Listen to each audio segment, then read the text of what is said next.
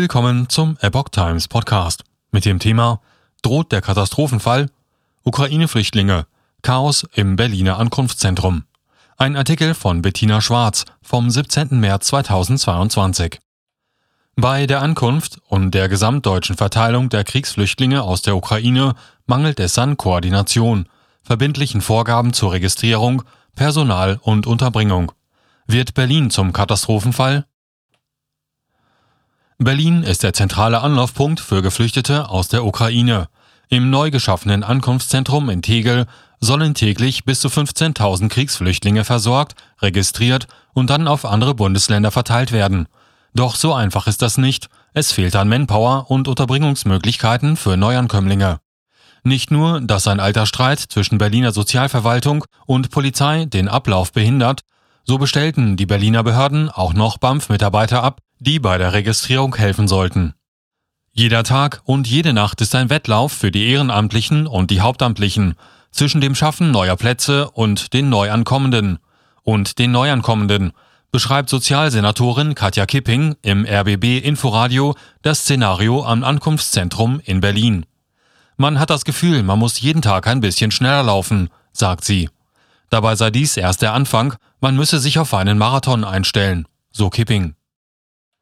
Registrierungen stauen sich. Wie das Landesamt für Flüchtlingsangelegenheiten angab, fehle es im neu geschaffenen Ankunftszentrum in Tegel an technischen Voraussetzungen und Mitarbeitern zur Erfassung der Geflüchteten. Es sei auch noch nicht klar, wann die Strukturen für die Registrierung fertig werden, heißt es in der Taz. So müssen die Geflüchteten dort erst einmal ausharren, bevor sie auf andere Bundesländer verteilt werden können. Festnageln, ob die Registrierung noch in dieser Woche erfolgen würde, wollte sich das Landesamt jedenfalls nicht.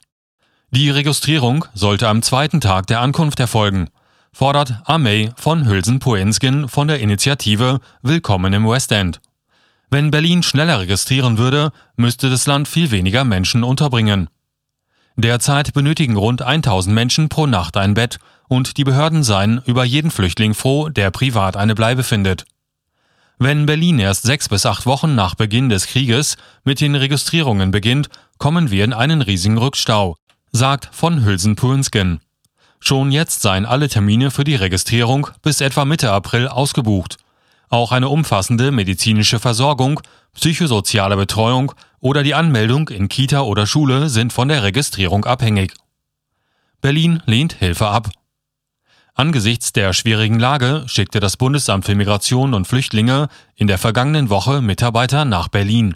Sie sollten bei der Registrierung helfen. Zum Ärgernis der Bundesbehörde sei den Mitarbeitern jedoch von den Berliner Behörden abgesagt worden. Berlin habe sich lieber dazu entschieden, am Sonntag die Registrierung einzustellen, hieß es.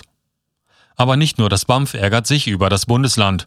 Laut Welt ist zudem ein Streit um ein altes sicherheitspolitisches Thema zwischen Berliner Behörden und der örtlichen Polizei erneut aufgeflammt, das sogenannte Fast-ID-Verfahren.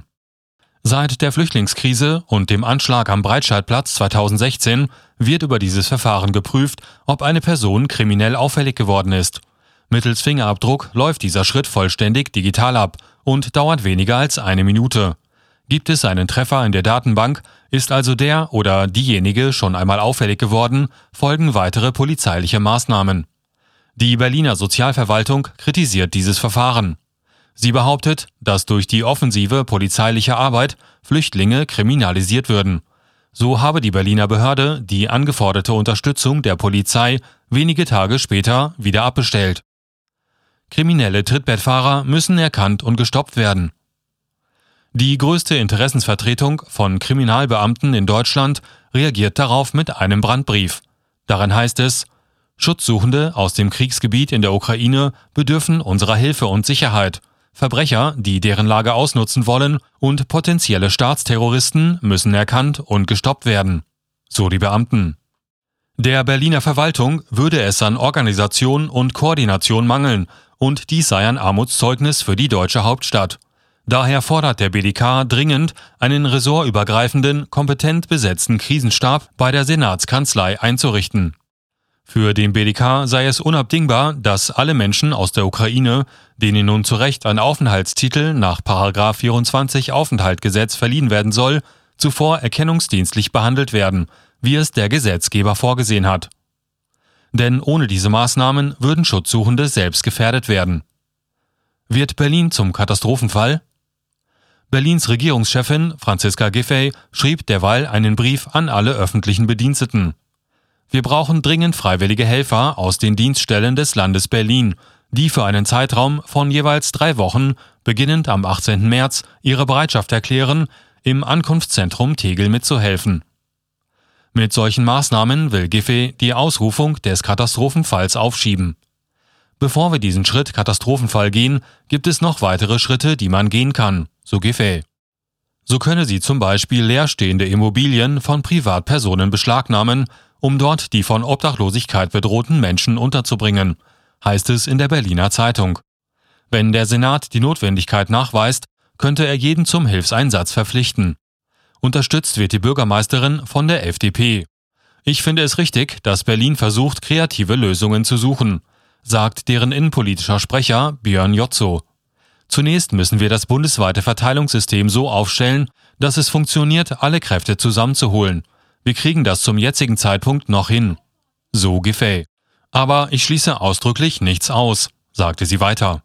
Notwendig seien 400 Mitarbeiter, die das Zentrum sieben Tage lang rund um die Uhr betreuen.